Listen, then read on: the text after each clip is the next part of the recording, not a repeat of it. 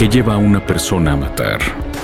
¿Cómo escoge a sus víctimas un homicida? ¿Qué moldea la mente de un asesino serial? Cada semana nos adentramos en la mente, métodos y locura de los asesinos seriales más notorios alrededor del mundo. Acompáñanos a los lugares de los hechos, a la historia, a la vida de estos criminales. Asesinos seriales. Una producción de Parcast y Spotify.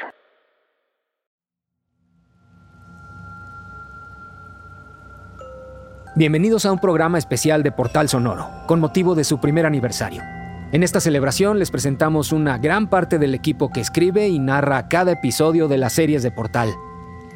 De las voces que escucharás salen las ideas que nos mueven cada semana, pero ahora nos adentramos a sus pensamientos personales, sus miedos y sus inspiraciones. Yo soy Israel Pérez y soy productor de Portal Sonoro, y quiero agradecerte por este año de vida y muerte, claro e invitarte a que nos sigas escuchando, compartiendo y calificando. Saber que hay alguien que recibe nuestros sonidos es la verdadera paga y placer en lo que hacemos. Un año de portal sonoro. Gracias a todos los que lo hacen posible. Escuchen a guionistas y voces de Portal Sonoro. Feliz cumpleaños, Portal.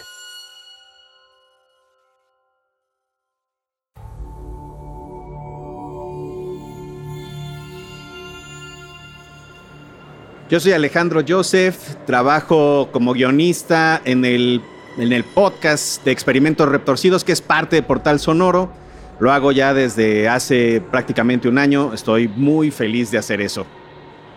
Yo soy Héctor Padilla Pada. Eh, también pues soy responsable de los guiones y de la creatividad de Dimensiones Oscuras, el más reciente integrante de Portal Sonoro, que por decir más reciente pues ya lleva un rato y pues ahí haciendo la creatividad y la creación de estos mundos y cuentos.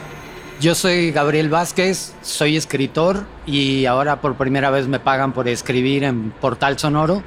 Yo hago El mundo de Stephen. Ahí le pagan. ok, podemos editar eso. ¿Cómo? Hola, yo soy Luis Eduardo Castillo, productor y voz para el segmento de Sombras de la Casa Grande.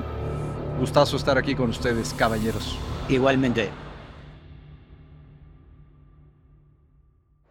Portal Sonoro es un lugar en donde se pueden escuchar distintas propuestas de terror, pero de terror en sus distintas facetas, para gracia y para susto de todos los que escuchan. Yo Portal Sonoro me lo imagino pues justamente como este acceso a diferentes lugares, a diferentes universos, a diferentes mundos, donde puede ocurrir de todo, ¿no? Donde puede ser que escuches la precuela de, Pinocho que pasó antes del cuento que todos conocemos, pero también puedes escuchar cómo un viejito experimentó quizás con animales e hizo mutaciones, pero también eso a la, misma mente lo está creando un señor llamado Stephen desde su, desde su mm, máquina de escribir. Y entonces esto lo está haciendo en un cuarto que habita en una casona que tiene todavía todas esas historias, ¿no? Entonces nunca se va a acabar este universo de portal sonoro. Es, dependiendo de la ventana o la puerta que abras, es en lo que te vas a encontrar. Eh, pues yo creo que Portal Sonoro es como un microcosmos en el que se juntan personajes de distintas historias, muchas conocidas y muchas que vamos descubriendo. Y es como toda una oportunidad para encontrarle el lado B a, muchas historias. Yo creo que, que, Portal es una mega oportunidad creada por PIS para que podamos exponer nosotros y muchas otras personas las inquietudes, nuestros miedos y todas esas cosquillas oscuras que traemos dentro. Y me parece que es una gran posibilidad de utilizar el medio auditivo para poder escuchar y le echar a andar nuestra imaginación a través de ello. Sombras de la Casa Grande nace, yo creo que nace inspirado un poco de la mansión embrujada de Disney, ¿no? creo que viene de ahí ese misterio que hay dentro de las casas abandonadas que tienen generaciones, generaciones que se mantuvieron así y que hoy puedes entrar y encontrar que casi casi hay pedazos que te hacen descubrir lo que la gente vivió, los ecos que todavía quedan residuales en las paredes, las historias. Y un poco es esa historia de un gran personaje que puede ser la propia casa o un gran anfitrión que te está llevando a conocer diferentes áreas de una casa. Una casa es un gran personaje. Ahorita hablábamos antes de entrar a esto, hablábamos de los lugares donde vivíamos y cómo hay personajes que podríamos interpretar como parte de nuestros miedos, ¿no? Las escaleras, el callejón, el lugar oscuro de la casa. Y una casa es un gran personaje para, para poder hablar del miedo. Dimensiones Oscuras, la versión de cómo surge la versión romántica es que pues siempre me han gustado estas como versiones alternas, ¿no? De qué pasaría, el what if, ¿no? What if, ¿qué hubiera pasado si este Yepeto pues a la mera hora fuera un viejillo bien canijo, ¿no?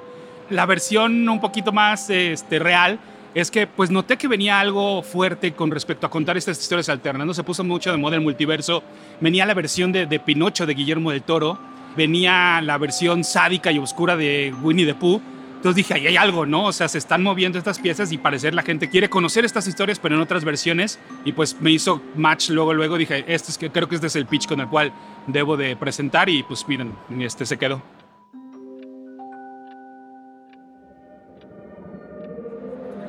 Experimentos retorcidos, pues además de tener reflejado su terror justamente basado en los experimentos que se hacen o que hacemos los humanos sobre animales, sobre los propios humanos. Tenía como idea justamente el hacer lo más inmersivo que se pudiera el universo y para eso me pareció un buen recurso el usar el lenguaje en segunda persona del singular, es decir, hablar de tú a la persona y decirle tú estás sintiendo, tú estás viviendo. Y claro, el reto además de poner a la persona en el centro era como qué papel va a tener esa persona dentro de la historia para que puedas narrar de alguna forma el experimento sin que seas el dueño del experimento, ¿no? Entonces, había sus propias reglas, había que eh, trabajarlo y pues ahí vamos, ¿no? Es, es, un universo que se sigue creando cada día con pues distintas perspectivas que se le pueden dar incluso al mismo experimento retorcido, ¿no? Bueno, el mundo de Stephen, yo a Stephen lo conocí en la prepa. Antes de la prepa nunca lo había leído y tenía este estigma que era muy común de que Stephen King era así como hacer hamburguesas, ¿no? Escribe libros a lo bestia, es literatura McDonald's, hasta que lo leí. Leí It y fue así de maldita sea, me trago todas mis palabras, soy un idiota. Y me volví muy, muy fan. Y Stephen tiene mucho esto de tener a lo largo de sus libros alguien que escribe. Y entonces la idea de que siempre hay como un personaje o recurrentemente hay un autor en sus libros, dije, pues bueno, ¿por qué no es él realmente? Y a mí Stephen se me ocurrió una mañana fumando y tomándome un café y viendo por la ventana y dije, ¿y si Stephen es un personaje? Claro, que le pase todo eso que le pasan y luego escriba sobre ello. Entonces fue así de, pues sí, porque ahí hay un montón de historias alrededor que muchas de lo que hemos hecho en Sonoro sí se basan en cosas que le pasaron y otras sí son libertades literarias.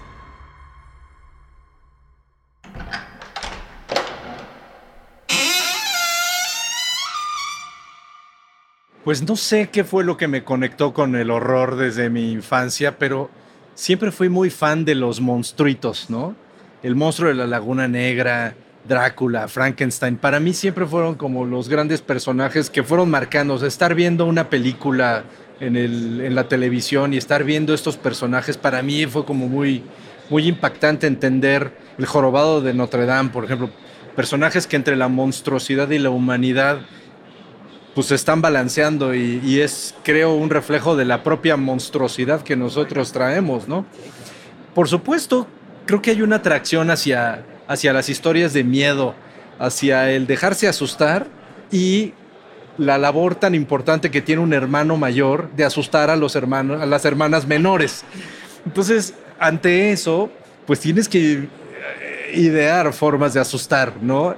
Y desde entonces creo que ese acercamiento al miedo empezó a ser una pasión al relato. Siempre nos ha encantado escuchar desde niños historias de miedo, ¿no? Historias de fantasmas. Creo que eso pues se va reflejando en cada una de las cosas que vamos haciendo. Y esta oportunidad de, que Sonoro nos da de tener a Portal es precisamente utilizar el relato verbal para seguir contando historias de boca en boca, utilizando las herramientas de la postproducción que hoy nos pueden ofrecer para seguir asustando a la gente, ¿no? Y asustarnos nosotros mismos también. Mi familia es de Matamoros, Tamaulipas. Entonces yo de niño iba todos los veranos y todas las primaveras y todos los inviernos de vacaciones allá. Y mis dos primos que me llevaban como ocho años, uno era fan de Chuck Norris y mi prima era fan del terror. Entonces, en las noches, mi primo trabajaba en un videoclub, entonces siempre llegaba con películas a la casa y veíamos una de Chuck Norris o de Sylvester Stallone o algo así, y luego veíamos una de terror. La primera película de terror que así me, me volvió, me, me, causó pesadillas, ni siquiera me acuerdo cómo se llama, nunca la he querido buscar, porque en una escena una chica abría la puerta y un hacha le cortaba la cabeza, ¿no? Y entonces fue así de y yo tenía como nueve años y no podía dormir y claro, así bajaba y los otros seguían viendo películas de terror y yo no podía dormir y era así como, ah, el niño, ¿no?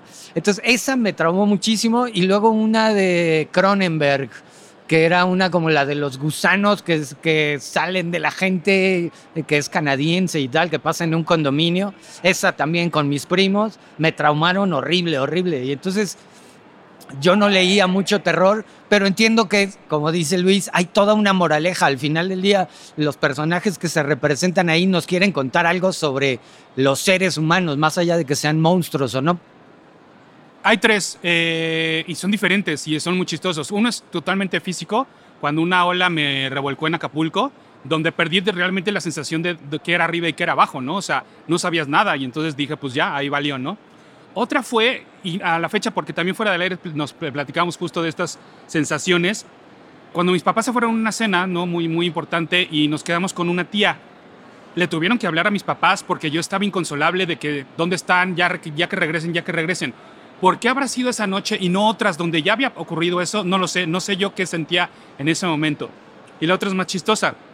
Una vez prendí la televisión hablando de, de cine y demás, y había un concierto de unos tipos de un güey maquillado con una pinche lengua enorme y lo veo y digo, no mames, ¿qué es esto? Obviamente me refiero a Kiss. No les miento, durante varios meses yo tenía que ponerme a un costado de la televisión, estirar el brazo, prenderla y asomarme a ver si no estaban esos pinches demonios en la televisión y ya después de asegurarme de que no estaban, ya podía voltear y ponerme de frente a la televisión. Entonces son miedos bien diferentes, ¿no? Pero a final de cuentas son manifestaciones del miedo. Sí, sí. Híjole, yo ah, creo que tienes miedo cuando se te cae un sistema de creencias que tienes bastante estable hasta ese momento, ¿no? Y creo que en ese sentido, el primero que recuerdo por lo menos fue cuando estaba en un campamento con mi hermano, nos mandaron a Estados Unidos y esa noche, por alguna razón, yo vi la de Freddy Krueger. Alguna, no me acuerdo ni cuál, supongo que de las primeras, porque estaba, yo tenía 11 años. Y entonces estaba viendo la película, nos fuimos a dormir y yo traía en la cabeza lo de Freddy Krueger, lo de Freddy Krueger, me dormí. Obviamente tuve pesadillas con Freddy Krueger, pero al día siguiente yo tenía como unas, como unos raspones, ¿no? Seguramente derivados de que me recargué en algo, ¿no? O sea, nada que ver con lo que estaba soñando, pero en mi mente fue completamente lógico que, ya había valido madres todo, ¿no? O sea, apareció, yo soñé, me rasguñó, aquí está la prueba, claro. ¿no? que trae abajo todo mi sistema de creencias de lo que no puede hacerse en un sueño, ¿no? Creo que esos momentos son en donde te, no sé, se te cae así todo ese, ese castillo que tienes construido y es cuando sientes el temor o el terror realmente en lo más profundo, pero puede ser en cualquiera de las formas que han descrito, ¿no? Y es que creo que además sucede que el miedo es algo que te marca. Podrás tener una experiencia de miedo, pero te marca tanto que después de un día o la misma noche o quizás tres días después, tu imaginación sigue mascullando esa, esa, historia. O sea, no hay nada peor que tener seis años, ver el exorcista y al otro día meterte a bañar y, estar pensando en la película y te estás poniendo el shampoo en la cabeza y tienes los ojos cerrados y las imágenes que llegan a tu mente y que no puedes abrir los ojos y sientes ese miedo de que algo, hay algo que te está acosando o algo está sucediendo, ¿no? Es, es, es el no poder dormir una noche después de ver la profecía, ¿no? Sí. Que tu papá te dice, vamos a verla, no te preocupes, no hay problema. Tienes seis años, ves la profecía y, y tú ya estás pensando si tienes el- los tres eres, en la si- cabeza, eres- si eres tú el, el señalado, claro.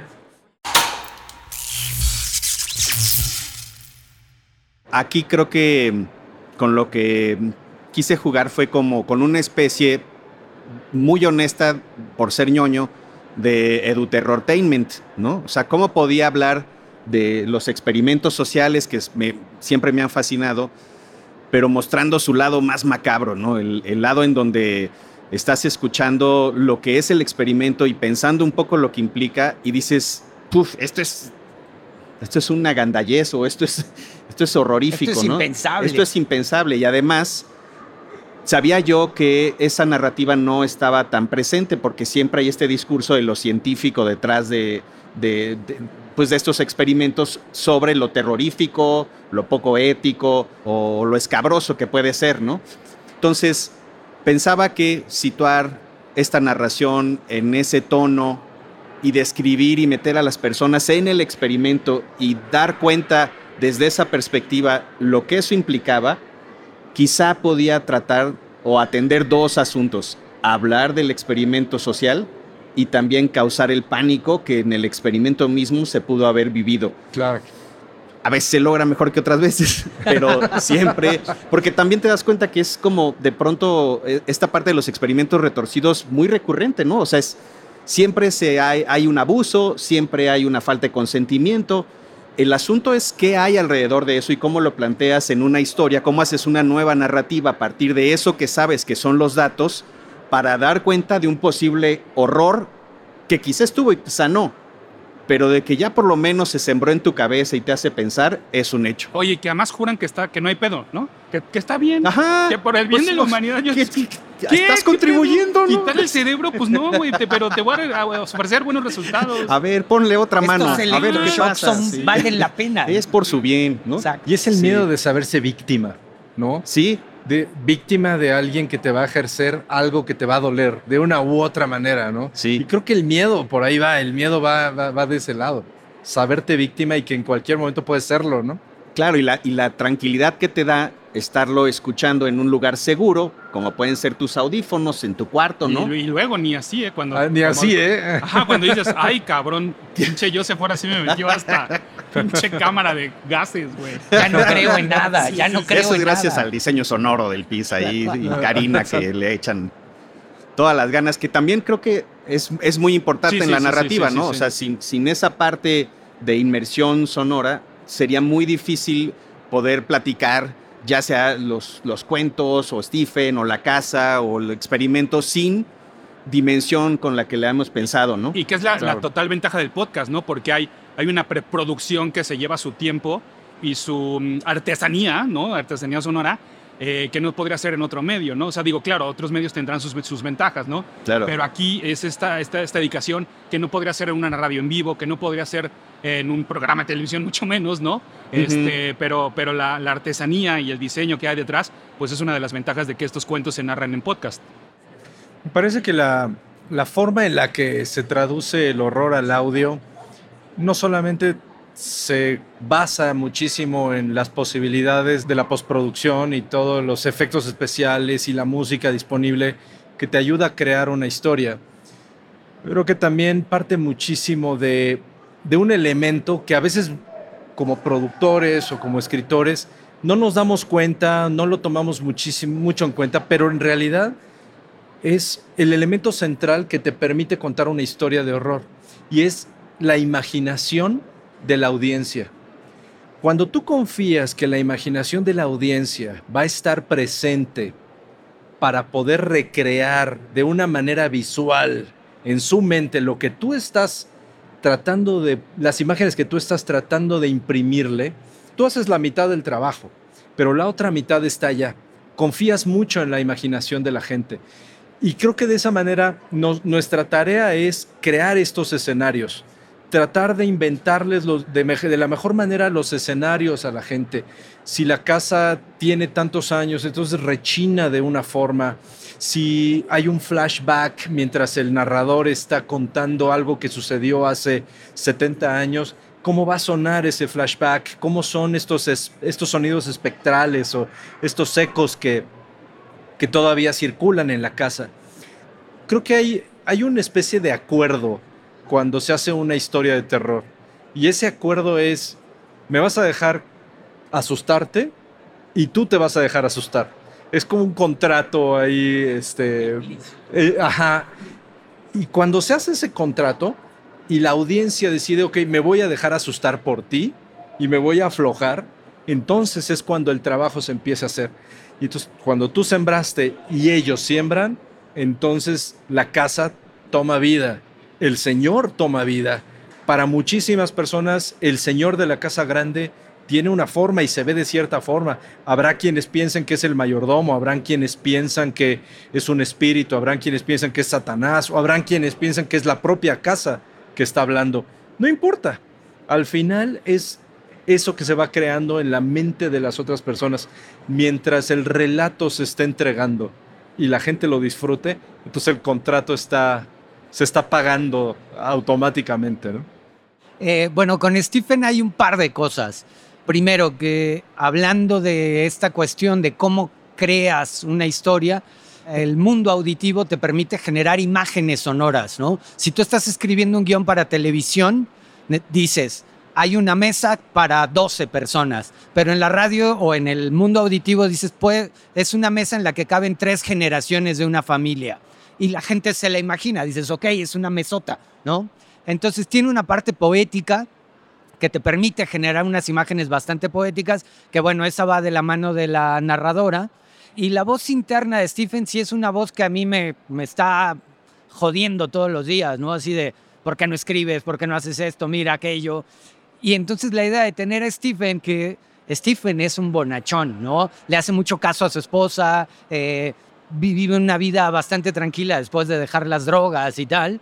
Entonces, este lado oscuro eh, a mí me parece la parte más divertida contraponiéndolo con la imagen de él de escribo, escribo, escribo, la imagen poética de la narradora y este que lo está jode, que jode y diciéndole, no te has fijado en esto, no has, no has pensado en aquello, ves el árbol y no ves el bosque, ¿no? Entonces eso le permite mucho a Stephen, a mí me permite mucho divertirme sapearme personalmente y hacer que el personaje también tome decisiones que a veces tomamos en la vida sin decir esto lo hice porque una vocecita en mi cabeza me dijo que debería de ir para allá, ¿no? Visco surge eh, cuando pues agarro esta bolsa, ¿no? Donde metiste todos tus juguetes de niño y ahí metiste superhéroes, este, zombies, este, carritos y demás y entonces mentalmente la vacías y dices, pues a ver qué traigo, ¿no? Y estos hosts que siempre han sido parte de la historia de, los cuentos de terror como Tales from the Crypt y demás, dije, pues creo que tengo que tener uno de esos, ¿no? Pero con una, desde, el, desde el nombre es un juego de palabras y creo que es la primera vez que se confiesa esto entre viscoso, pero también seguramente está visco, ¿no? Entonces eh, por ahí viene el nombre. Y luego fue, y ustedes seguramente, mis compañeros aquí me dirán, eh, yo siempre escuchaba a otros escritores, otros creadores de contenido y historias que decían, no hombre, es que los personajes de repente te van dictando la historia. Y yo sé, ¿cómo va, cómo va a ser eso? Sí, sí, si tú lo estás escribiendo. Y la verdad es que no, la verdad es que hoy en día Visco ya me dice dónde debe ir un chiste, dónde debe ir una, una payasada, dónde debe ir un sarcasmo, dónde debe ponerse serio. Entonces, la verdad es que solito Visco me ha dictado un poco la tendencia hacia dónde va. Caso curioso, al principio Visco era un poquito más grosero, y por grosero me refiero literal a palabras altisonantes y de repente creo que no, no iba, así no era Visco. Entonces, creo que ustedes lo notarán si escuchan desde el primer episodio hasta el más reciente, ha cambiado un poco. No quiere decir que ha sido de, este, extraordinaria su transformación, pero yo creo que sí te va cambiando un poquito y te va dictando por dónde él mismo se va retroconstruyendo cada vez en cada nuevo episodio, ¿no? Pues básicamente toda la parte más ñoña va al principio, que es sí estar buscando en pues artículos, en revistas, en libros, el experimento que me desate la imaginación para poder sentarme a escribir. Ahí también me ayuda Daniel Valenzuela, que pues entre los dos estamos buscando a ver qué está por ahí que no hemos hablado de él y que pueda ser potencialmente un experimento retorcido. O cómo tenemos este experimento y lo retorcemos para que realmente pues tenga este énfasis en lo oscuro o en lo pues, retorcido, pues, ¿no? Pero ese proceso puede durar muchísimo porque una vez que tienes la investigación, tienes que empezar a dividir esa imaginación de ese experimento en actos y en escenas para que tengas arcos dramáticos, para que los personajes tengan desarrollo. Y eso es en donde se empieza a poner sabroso porque pues tienes que empezar a tomar decisiones que no siempre pues son las que te parecieran las adecuadas, pero son las necesarias. Y son las necesarias además por los límites que tú mismo te pusiste para hacer el guion, ¿no? Y luego viene lo más retador, pero también creo que lo más divertido, que es hacer estos diálogos y estos personajes en específico de, bueno, ¿y ellos cómo lo van a vivir? ¿Cómo van a interactuar? ¿Qué van a decir? Y parte de, creo que la evolución que ha tenido experimentos eh, del principio ahorita es un poco más de fineza, no creo que estemos todavía en el punto exacto en donde quisiera yo, pero un poco más de fineza en los diálogos para que se sientan más naturales. Y esa es una tarea que pues es permanente, ¿no? Porque tienes que estar además escuchando, viendo un poco mejor cómo la gente es que está teniendo estas interacciones para poder plasmarlo en un guion semana tras semana, ¿no? Que es también el otro ¿qué reto. ¿Qué música escuchas cuando estás escribiendo? Fíjate que trato de no escuchar música, porque, pero es imposible, porque normalmente me voy a cafés o me voy a, algún lugar en donde pueda estar como escribiendo tranquilo y en esos lugares pues hay de todo, ¿no? En la cineteca que voy normalmente, pues hay siempre un popurrí raro, ¿no? Igual te toca una música increíble o igual te toca Amanda Miguel porque pues fue el día de la Amanda Miguel. Entonces, lo que aprendes es como, como aislarte, ¿no? Y a meterte tú mismo en tu en tu cápsula de, imaginación, tratando justamente de hacer lo que decías, Luis, de, meter al, a la persona en este acuerdo en donde yo voy a hacer lo posible porque esto lo sientas como algo terrorífico y tú déjate sentir ese terror. Pero es más, más a grandes pasos el proceso.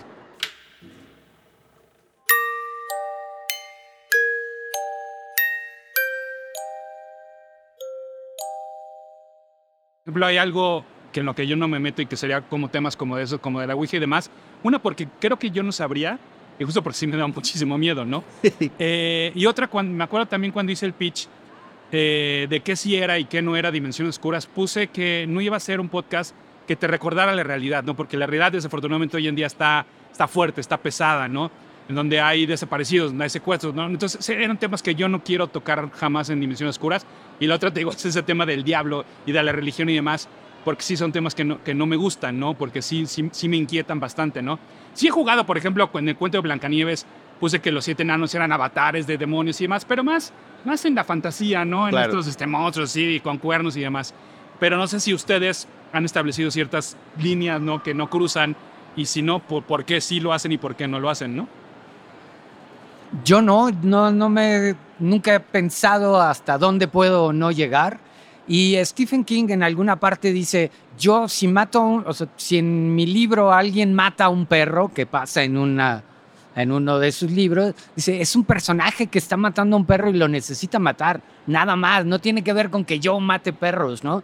Entonces, sí me permito eso porque creo que en el mundo de Stephen sí se pueden dar eh, cosas muy bizarras. Y, y pensando en esto que dices de la realidad, la realidad como tal, esta en la que vivimos, sí prefiero mantenerla como muy fuera y que sea como en el mundo de Stephen, en Maine, un lugar en medio de ta, ta, ta, donde pasan cosas, ¿no? Básicamente. En mi caso, creo que eh, hay, una, hay una limitante quizás, pero la limitante es el, el- el personaje propio, la propia historia, ¿no? Sombras de la Casa Grande es un, es un terror muy clásico, es un terror hasta cierto punto muy gótico. Y al mismo tiempo, lo gótico ya hoy también acaba siendo inocente cuando lo comparas a la realidad, ¿no?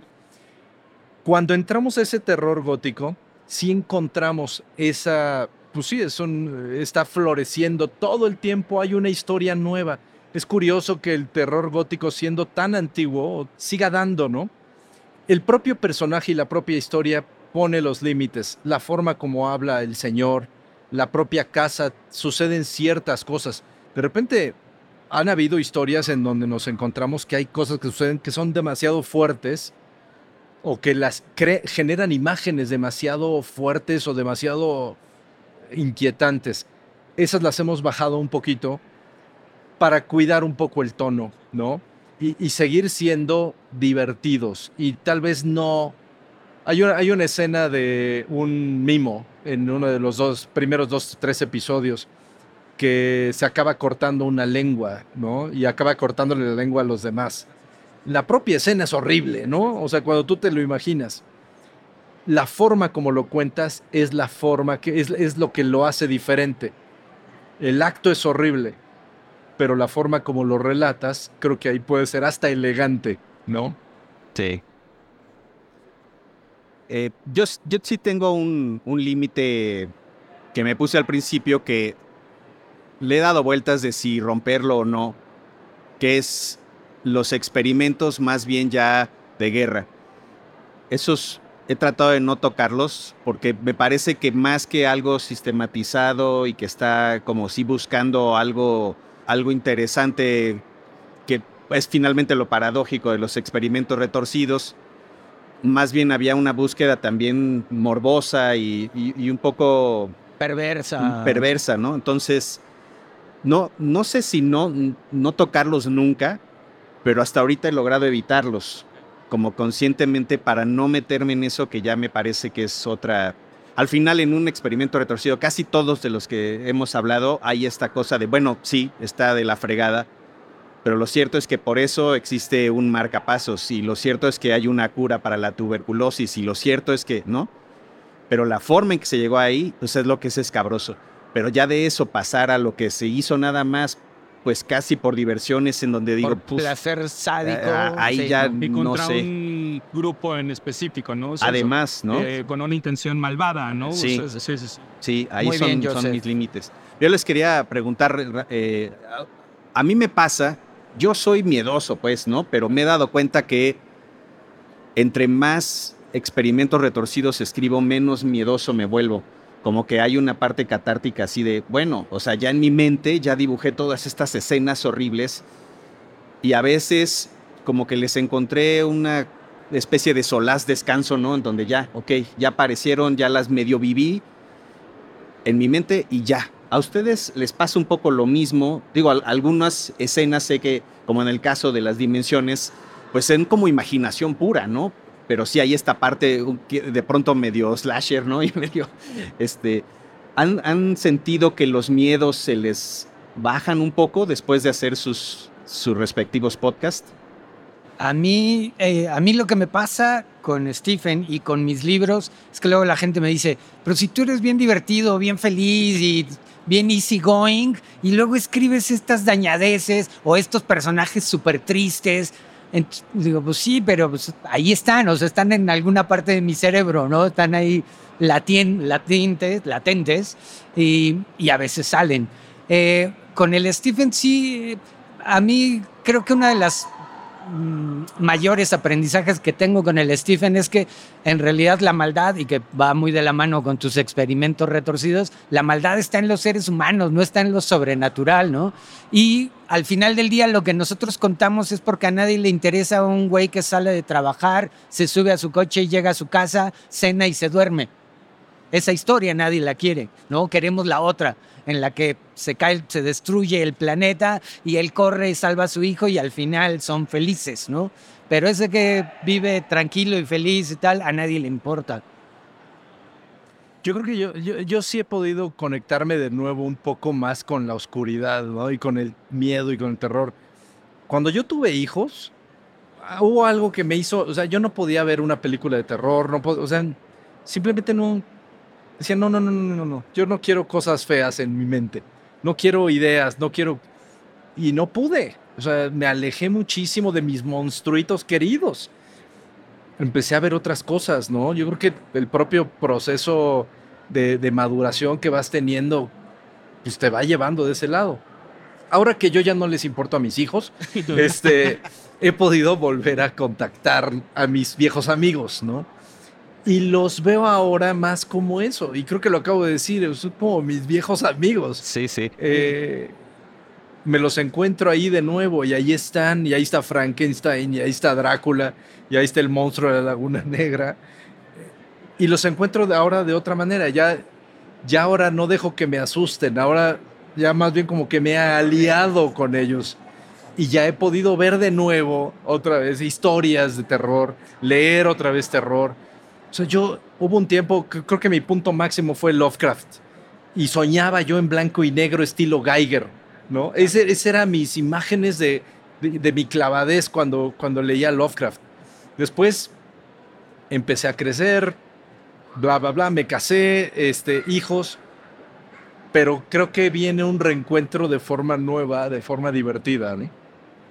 Es como un buen amigo al que ya le. Sí, sí, sí, le- sí. le- Nos le reencontramos los cuates sus, y yo. sus defectos, ¿no? Exacto. Que matan y que Sí, sí, sí, sí. son sí. terribles. Sí, Exacto, sí, totalmente. Sí, sí, sí.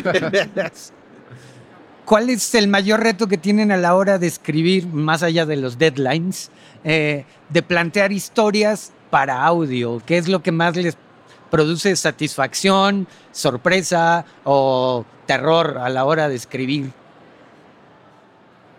Adelante, Luis, te vi como que ya tenías una respuesta y yo en media hora regreso. Mira, La verdad es que eh, no es, eh, no creo que sea, es labor de uno solo, ¿no? Y en particular en la producción que hacemos, es un conjunto, ¿no? Yolanda escribiendo, yo produciendo, Edwin editando, metiendo, el hijo de Edwin haciendo voces, la, la, la novia de tal, la esposa de tal, haciendo de repente efectos. Piz este, supervisando, Fernando también dando, dando revisiones. Es un, es un grupo grande de gente que es, es el primer contacto con, con el que el episodio tiene una visión o una escucha, ¿no? Entonces, el primer gusto está en que a- para mí, que a todos nos satisfaga, ¿no?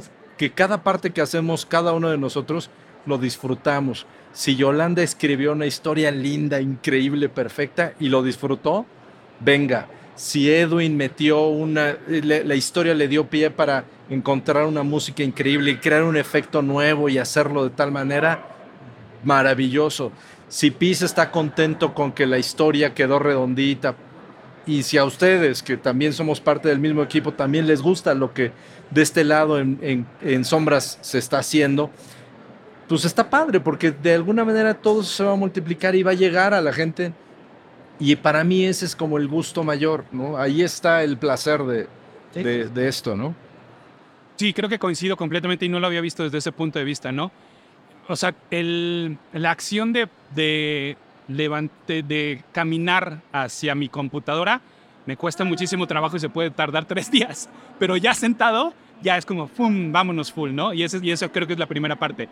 La segunda es cuando me regresan, pues ya eh, eh, el episodio producido y que por una parte las magníficas actuaciones e interpretaciones que hace Juan Frese en el caso de Dimensiones Oscuras, que de verdad, por, por un ejemplo muy concreto, Hans Gretel es uno de los episodios más tristes que creo que hay en Dimensiones Oscuras. Se los juro que cuando lo escuché y yo ya sabiendo lo que iba a pasar, de verdad la interpretación de Juan me conmovió demasiado, ¿no? O sea, sí, sí, se me empezaron a, te- a temblar los ojos, ¿no? Y obviamente, pues bueno, el diseño de audio que cuando pones este efecto de huesos tronándose y que dices, sí, así era, así era como lo imaginé, ¿no? Y esto gracias al equipo de, de producción de PIS y al diseño de audio de PIS, ¿no? Y la otra, pues sí, ¿no? También eh, cuando la gente que muy amablemente de verdad atiende a esta convocatoria de dejarnos un comentario, de decirnos algo y demás, y que dicen, ah, este y este es mi favorito. Y yo, ah, órale, nunca pensé que esos serían los favoritos, pero, pero pues cada episodio encuentra su público, ¿no? Entonces sí, estas cuatro etapas que dices, creo que todas te van dejando una, una sonrisita en la cara, ¿no? Sí. Pues me uno a la. no, o sea, sí creo que atinan perfectamente a esta parte de si es un equipo, sí finalmente hay esta magia que se hace, los polvos radiofónicos que decía Fernando en algún momento, que no son otra cosa sino esa esperanza de que cuando estás tú escribiendo algo, sí realmente lo estés transmitiendo a quien después lo va a hacer una realidad, ¿no? Y creo que en, muchas ocasiones, en cualquiera de las producciones, se rebasa lo que uno traía en la cabeza, ¿no? El, el- el guionista o quien sea, ¿no? O sea, quien, quien forme parte de este proceso y que sabe de cómo es la idea. Si tú le dices, bueno, yo aquí creo que lo que se tiene que escuchar son gritos, pero en tercer plano, pero además tiene que estar esto sonando, una, una pared cayéndose, ¿no? Y tú lo tienes muy claro en tu cabeza, pero ni siquiera es esa claridad que llega cuando ya pasa por la parte de la, la producción. Mi miedo siempre es que esté yo siendo suficientemente claro o que cuando leen el guion se cachen esas ideas. Y siempre me he llevado una grata sorpresa. Siempre he dicho, oh, nah, eso es todavía mejor que lo Sí, que sí, había sí. imaginado. Sí, sí, sí. Yo igual, a mí, o sea, yo no estoy involucrado en nada en la parte técnica, en la parte de la producción y tal. Y entonces cuando ya escuchas el episodio dices, madres, wow, ¿no? Estos están más locos que yo. Su locura es mayor, están más enfermos, ¿no? Y la otra cosa que me da mucho gusto es la gente de Paraguay, que nos escucha un montón. Sí, saludos a todos los Spotify. de Paraguay.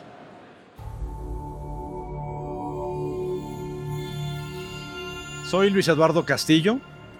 Mi título en Portal Sonoro es Sombras de la Casa Grande y encantados de abrirles la puerta de esta casa porfiriana olvidada en el pasado para que pasen a, vivir las sorpresas que hay ahí dentro.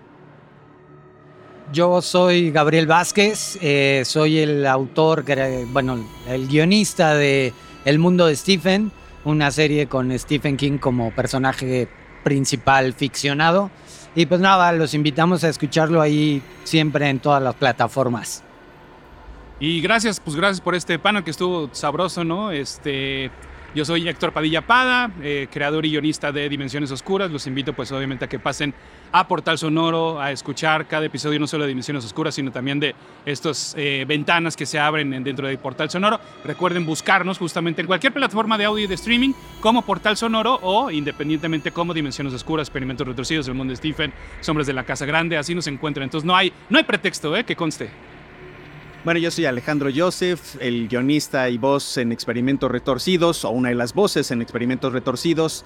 Yo los invito a que entren a este portal sonoro. Yo no dejo de maravillarme con los productos que finalmente se están ofreciendo. Se puede echar uno un maratón muy a gusto de terror o de pues suspenso o de asombro que es lo que se vive finalmente en este gran lugar que es el portal sonoro. Y muchas gracias a ustedes porque además los compañeros que están aquí a mí me inspiran a seguir adelante, así que muchas gracias. Gracias igualmente, a todos. Gracias, igualmente.